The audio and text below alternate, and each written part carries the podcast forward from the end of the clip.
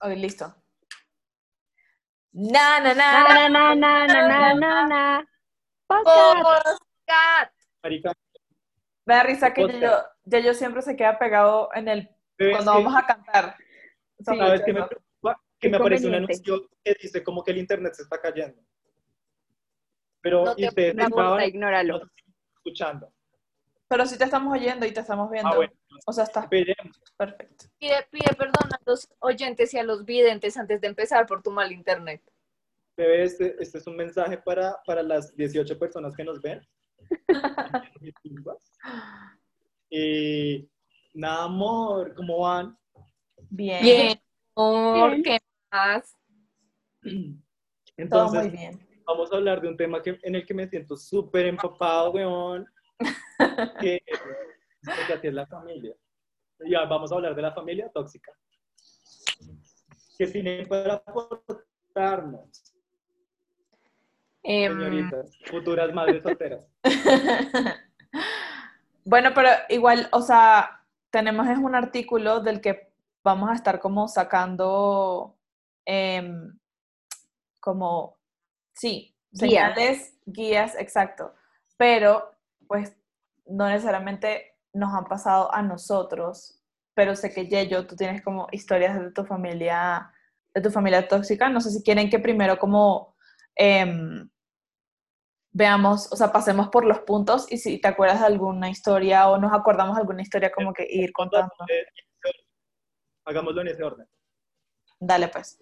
Eh, si quieren, yo leo la primera. Entonces, uno o ambos de tus padres son mentirosos o manipu- manipuladores.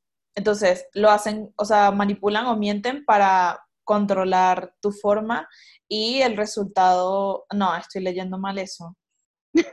Le- lo leí en desorden, leí como una línea más abajo. tengo una pregunta. ¿Uno cómo sabe? O sea, ¿uno cómo puede identificar si sí o no? Yo creo que si tú, si tú te metes tipo en la noche, como, no sé, a las 12 de la noche y el niño está así en la computadora y dice, como, ¿cómo saber si mi familia es tóxica? Pues claramente está en una familia tóxica, porque si no, ¿por qué preguntarías eso? ¿No? Sí. Y tampoco lo haría a esa hora de la noche. Claro, pero lo Todo tiene que tiene hacer que esa hora. oculto. Claro, porque todo tiene que ser oculto. Sí, Mentir. Lo único que debemos ocultar es la homosexualidad. claro. Dios mío, nos van a banear. Obviamente. Ayuda. La que lloró hoy. Semana de la semana. Obvio. ¿Cuánto? Bueno, ya, ya leí, ya leí bien y es cuando te dicen como, ¿por qué no puedes ser tan bueno como tu hermano o tu hermana? Entonces, Yo no Como tengo- comparaciones. exacto. Uy, qué ustedes no tienen hermanos. Ah, mentira, no tiene hermanos. Pero sí, yo he recibido esos comentarios, hasta con los hijos de mis vecinos. Con primos, con... Ay, sí, no.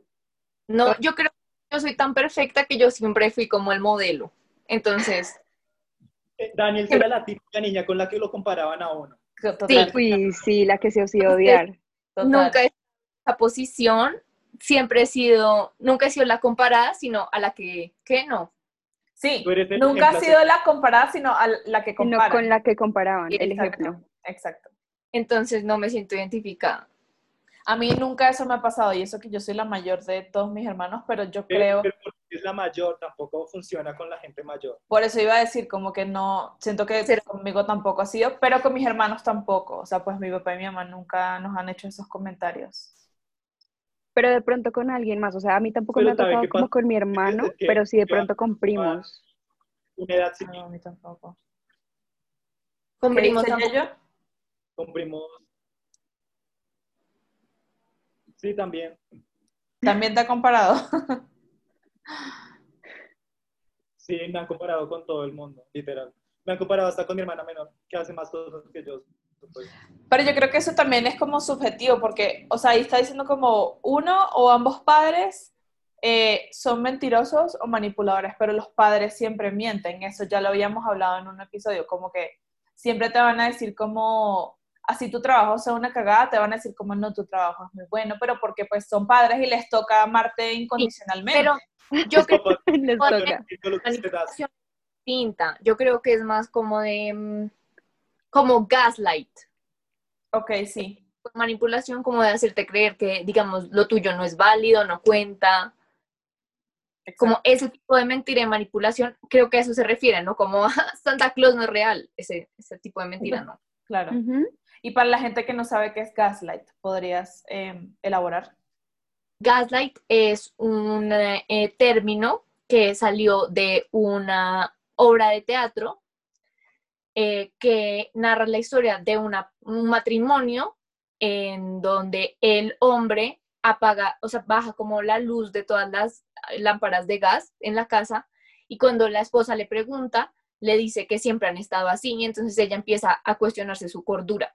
Entonces es un fenómeno que es básicamente cuando otra persona em, altera la versión de su verdad para hacerte cuestionar tu cordura. Aprendiendo con Daniels. Excelente. Excelente. un polizador ¿Un qué? Nos toca. Nos toca poner, nos, toca poner eso porque las dos usamos lentes y esta vaina es como que están viendo, no sé. Si quieren, yo me quedo ciega por el resto del video. Yo no puedo porque estoy muy destruida, entonces no me voy a quitar los lentes. Porque además esto va a estar en internet por siempre, entonces no voy a dejar que me vean sin los lentes. Oh my God. O sea, una madre tóxica, no dejarás ver a tus hijos esto. Obvio no. Decimos muchas groserías. Uy, Entonces, sí. obviamente no. Otro, el punto dos es te sientes privado emocionalmente. Em, pero eso no sé muy bien qué significa. O sea, como a qué se refiere. Creo que En paréntesis dice falta de amor, Mavi. Ah, mira tú. No puedo, no puedo, esta ceguera me mata, ayuda. Bebé, quédate con los lentes, no importa. Sí, no importa. ya. Sí. Igual nadie nos ve, solo nos escuchan y ya. Ok, ya, stop. Ajá, pero falta de amor, ¿a qué se refiere? ¿Cómo que sientes que no te aman? No creo, es que es raro Creo porque sí. Pues, ¿puedes repetir otra vez lo que dijiste, porfa? dice, te sientes privado emocionalmente. La privación emocional puede sentirse como el tener un agujero en medio de tu pecho. Sabes que se supone que debe haber algo ahí, pero es una conexión emocional que nunca has experimentado. Ah, ok, puede ser Del esa final. conexión. La- Ajá, final. o sea, dice como, Más- sin embargo, este amor puede prevenir que pequeñas dosis, perdón, lo leí mal, puede venir Oh. en pequeñas dosis. Ajá. Oh my Sí, es- God. Ah, pero nunca realmente se queda en el alma del niño. Como que no los quieren. Hacer muchas cosas para sentir como que recibes cariño, afecto y reconocimiento.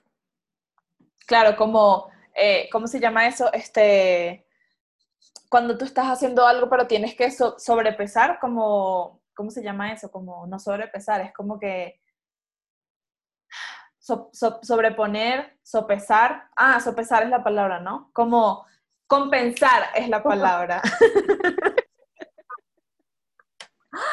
oh my God, es el accidente del coseno all over again.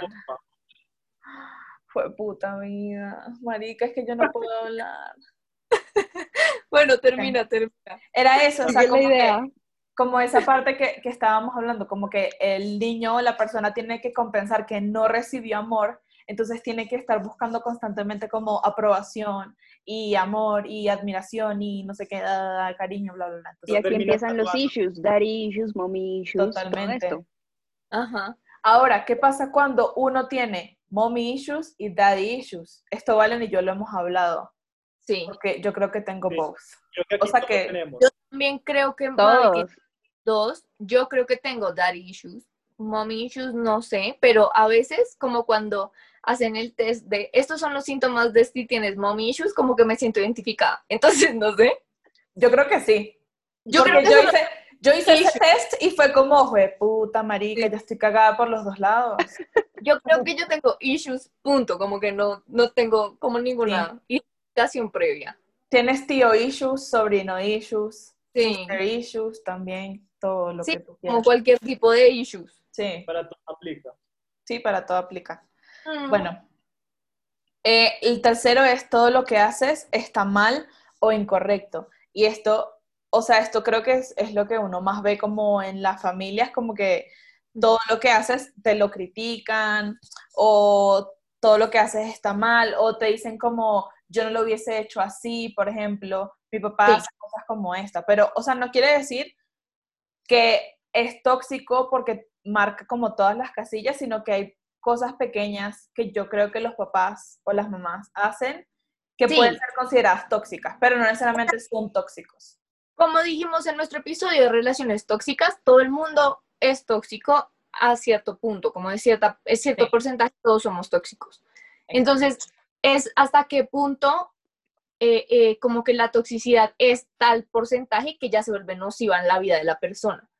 Entonces, digamos, una relación, pues, como terminarla, pero en nuestra sociedad como que la familia es tan importante, creo que sobre todo en Latinoamérica, como que la figura familiar es muy importante y tiene un peso muy grande. Sí. Entonces, ¿cómo puedo alejarme de algo que me dicen que es básicamente lo único que tengo en la vida cuando esa cosa me genera tantos problemas a mí conmigo mismo? Exactamente.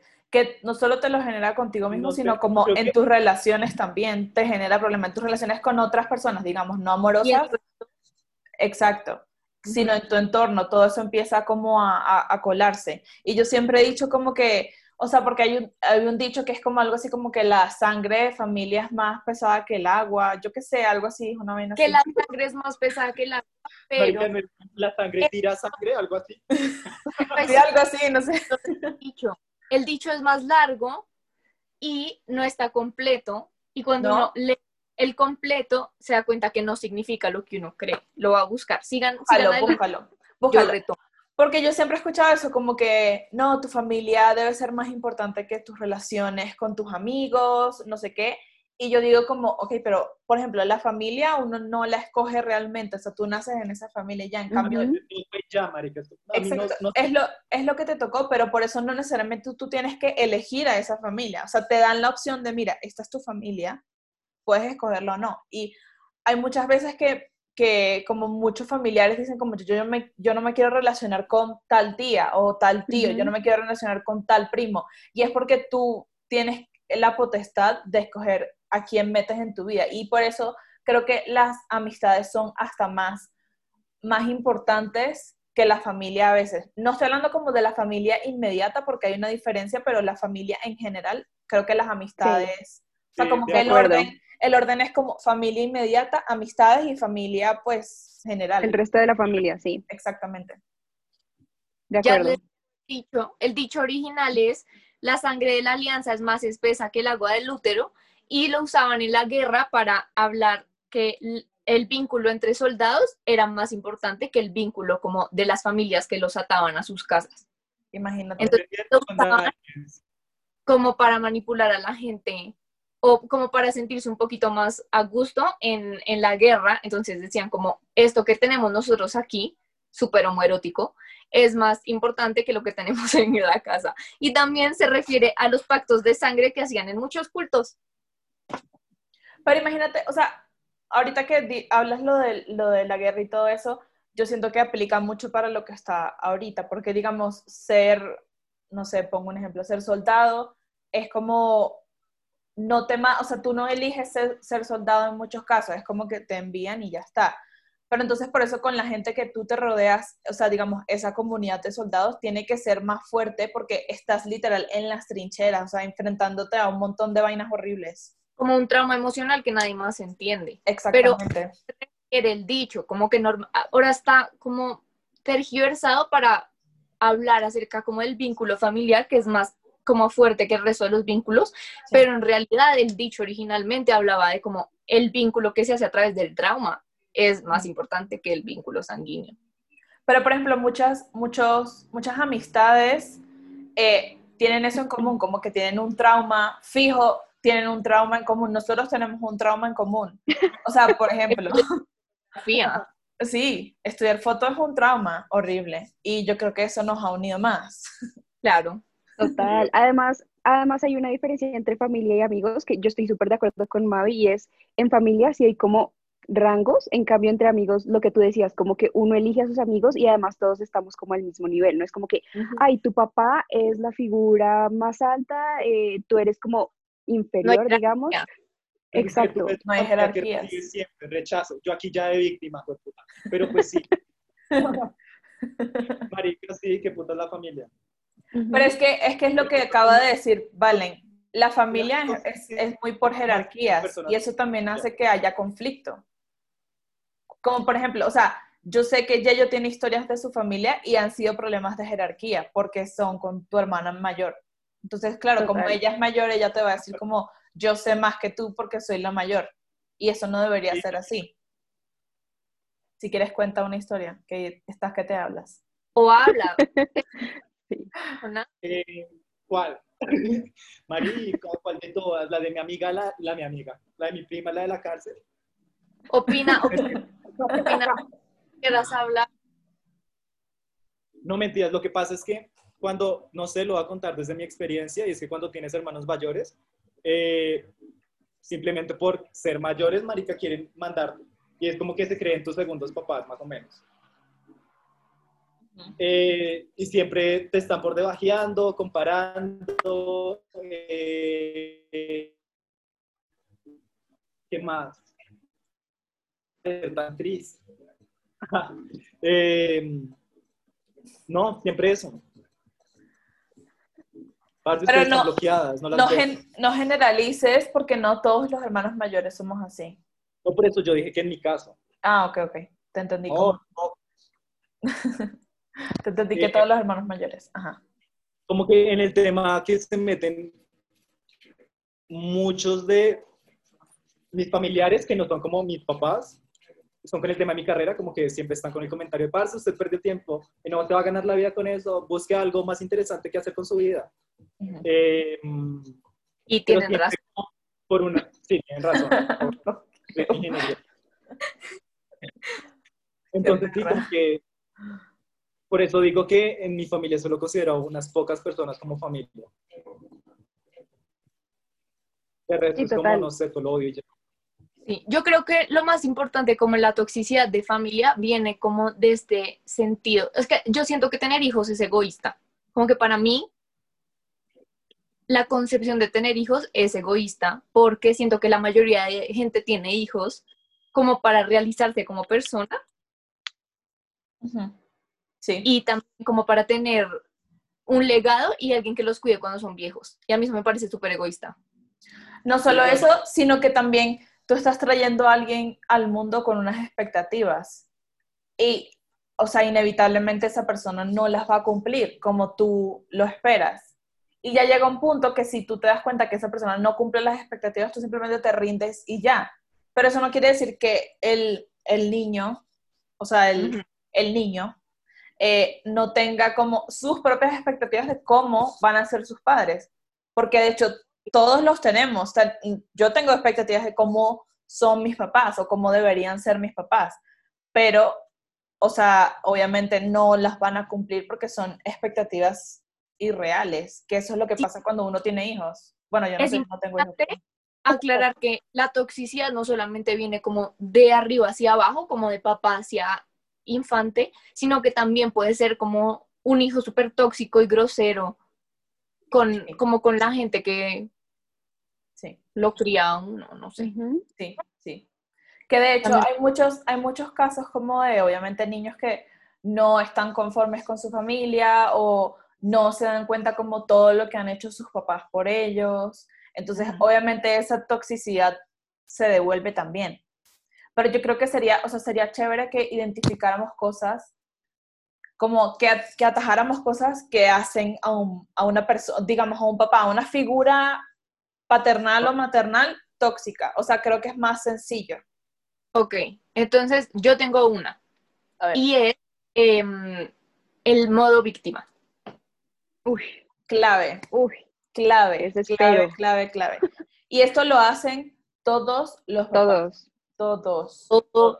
Todos. Maricas siempre tienen, siempre, bueno, no, sí, siempre quieren tener la razón y nunca van a pedir perdón por lo que hacen. Sí, jamás. Pero el, el, modo víctima siempre va acompañado de una frase que es así como tipiquísima, que es... Em, Ay, yo no hago nada bien. Es que yo no hago nada bien, es que yo soy muy mal papá, muy mala mamá. Sí. No, yo soy el peor papá, Oh pues, o sea, no, Sí. mátenme, he sido el peor papá y es como, Soy el peor. las tóxicas de padres. Yo no nací aprendida, aprendí de esto. aprendí A mí de- nadie me enseñó. Total. De hecho, yo creo que es de más, o sea, es tan clásica que todos los papás en algún punto la han dicho. Así tú, no, o sea, si no haya sido como en una pelea, no haya sido hacia ti, sino que se lo han dicho o a tu hermana, o a tu hermano, o se lo han dicho, o sea, como que, Que no hayas nacido, lo han dicho. exacto. Totalmente, totalmente. Y esto casi siempre viene cuando uno les dice si hay algo que están haciendo mal. O no mal, Ah. pero que están, están como fallando o te están haciendo doler o cosas así. Y es como que, ah, no, bueno, pero entonces, y no sé qué. Pero también hay que tener en cuenta que como ser papá es muy difícil. Ser mamá o ser papá es un... O sea, tienes como un ser ahí que no sabe nada. Además, no hay, sabe- gente, hay gente que es papá, pero no nació para ser papá. O sea, Ah, no No. está hecho para ser padre, pero pues como es un constructo y toda una vaina social de que hay que tener hijos, hay que casarse, no sé qué, esa gente tuvo sus hijos y la cagó por completo. Mm. No- o sea, Pero sí, o sea, cierto punto, como cuando ellos entran en modo víctima y dicen como a mí nadie me enseñó, yo soy la peor, bla, bla, bla, de pronto sí están como proyectando un montón de miedos que tienen adentro porque obviamente no hay clases y nadie te enseña cómo enseñarle a un ser que no sabe ni cagar por sí solo, ujú, cómo existir. Queríamos como- dar clases de cómo ser padres. obvio. Hablamos También- un ya. También siento que es un poquito de, un poquito de ego, ¿no? Porque si tú, ok, ob- claramente tú no naciste aprendido para ser papá, pero si tú tienes un hijo y tu hijo te está diciendo como que, mira, tú estás haciendo esto y de esta forma me estás hiriendo, deberías tomarlo como, ok, me está diciendo, me, se está comunicando, eso es algo bueno, eso es algo que yo le enseñé, ¿verdad? Usar sus palabras, no sé qué. Entonces, en vez de fijarse en lo positivo de que mi hijo se está comunicando conmigo y está pidiéndome ciertas cosas, Sí. tomarlo, ponerse en la posición de, no, pero es que yo no hago nada bien y tal, es un poquito egoísta y un poquito egocéntrico, porque no estoy esperando que lo hagas bien, sino que estoy esperando que respondas de cierta forma o hagas ciertas cosas. Obvio, y ese es otro, otro comportamiento tóxico, es el narcisismo como egoísmo, que viene como con este, este es como esta, esta mentalidad de tengo hijos porque son mi legado y porque tienen que retribuirme lo que yo les di. Exactamente. Igual están repitiendo un patrón y es como la crianza que le dieron sus padres. No creo que Oh. trabajen como en mejorar lo que ellos recibieron. También. Pero, o sea, Hay gente que lo mejora para que uno no viva lo que ellos vivieron. eso es lo que Entonces, iba ahí también hay eso algo es diferente. decir. Era así, y esto también es una frase muy tóxica, como que a veces dicen, eh, yo trabajo para esto, para que usted sea esto, para que no repita mi historia, pero Echar en pues, cara. es un desagradecimiento, algo no real. Eso es otra cosa tóxica, que los padres no le dan espacio a los hijos para cometer errores, ¿cierto? Porque es como que si yo estoy por cometer un error y tú como papá me lo haces ver, ¿no? Ok, me lo hiciste ver y lo entiendo, pero yo igual necesito en mi vida cometer errores para, o sea, que tener, tener ese espacio de aprendizaje y que después el papá vaya o la mamá diga como, este, bueno, ¿qué aprendiste de esto? ¿Ves por qué te dije que no lo hicieras? O ta, ta, ta, ta, ta, cosas así, pero no es como que te voy a prohibir hacer tal cosa porque vas a cometer el mismo error y, y yo no quiero que te equivoques. Entonces, como, pero, o sea, de eso se trata la vida, pues, también, Sí. ¿no? No solo eso, sino que en el momento en el que el niño la cague, se va a querer morir porque, o sea, se le va a venir el mundo encima. Claro, porque nunca la ha podido cagar, nunca ha podido, o sea, nunca ha tenido ese espacio de ensayo y error. Ujú. Grave, heavy. Bueno, yo ¿tú quieres decir una? María Paula, ¿quieres decir una? No, qué difícil ser niño, qué Eh. difícil nacer. Sí. Qué difícil es- ¿Qué? Mm, a ver, pienso que otra cosa es tóxica. Hay otras Mm. cosas que también son tóxicas que ellos hacen como igual por querer hacerte el bien, que es como un poco atado a lo que estaba diciendo Mavi, que es por ejemplo sobreproteger o, O algo por el estilo, y es lo que tú decías, como que si te hacen ver el, el error y no te dejan como cometer tus errores, después tú te vas a quedar hundido y no vas a saber cómo sobrevivir por tus propios medios. tóxica, que es tipo como a ti tengas 30 años, yo siempre voy a ser tu mamá. Claro, Pero pero, es depende- que eso, eso es inevitable, o sea, obviamente sí. Yo creo que esa parte depende del contexto, porque, o sea, es verdad, como que, o sea, Totalmente. uno puede pero por lazos familiares, pero al final siempre va a ser como legalmente tu mamá. que la usan para manipular, para nada más. No es como, es que estoy orgullosa de ser tu mamá, ¿sabes? Sí. Hay una que yo he visto mucho, eh, digamos, es- es- hay mamás que imponen sus propias creencias, tipo morales, no sé qué, ¿verdad? Eso. en los, en los hijos.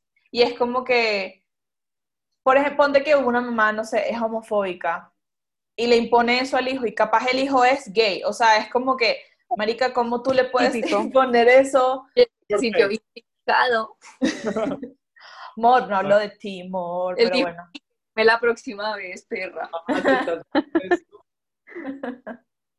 Eres No, pero no necesariamente tiene que ser con sexualidad, también puede ser con religión. Puede ser como O- que, no, eh, ser judío es malo y es como, Nazi.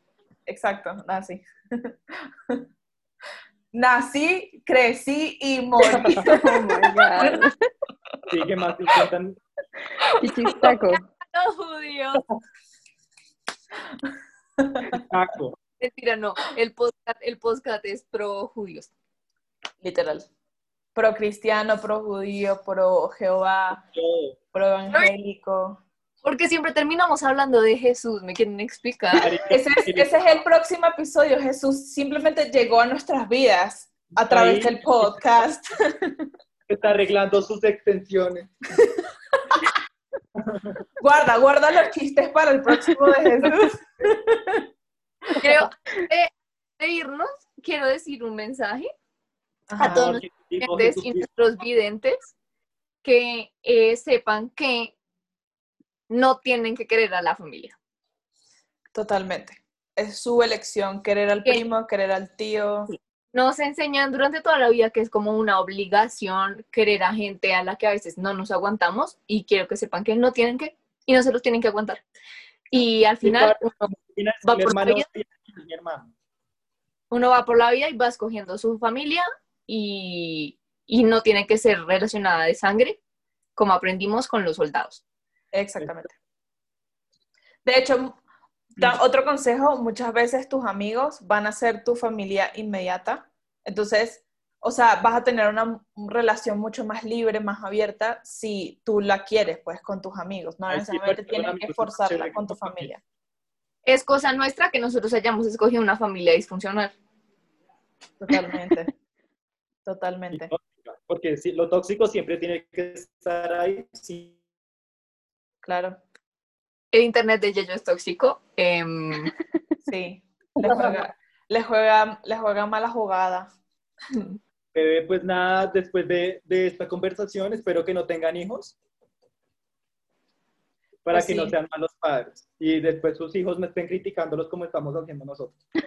No, pero ya, ya en serio, en serio, porque si de repente alguien sí vio el episodio y si siente que tiene un familiar o una familia tóxica, si tú quieres solucionar, o sea, si quieres tener una relación con esa persona, pues comunícate con esa persona, hable, o sea, terapia.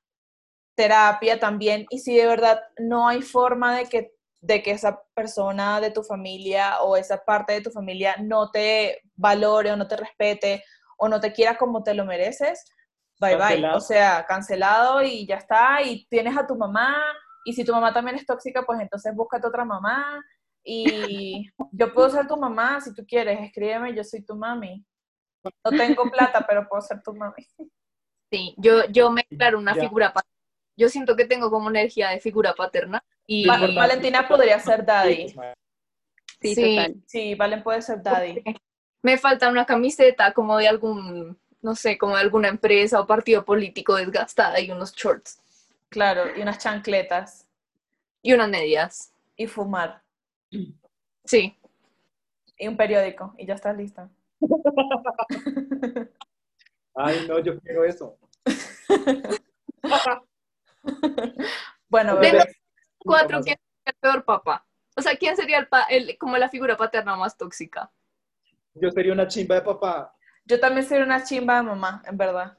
Yo Yo- sería muy tóxica. Estaría con mi hijo así, como con sus chaquetas de cuero, tatuado a los cinco años.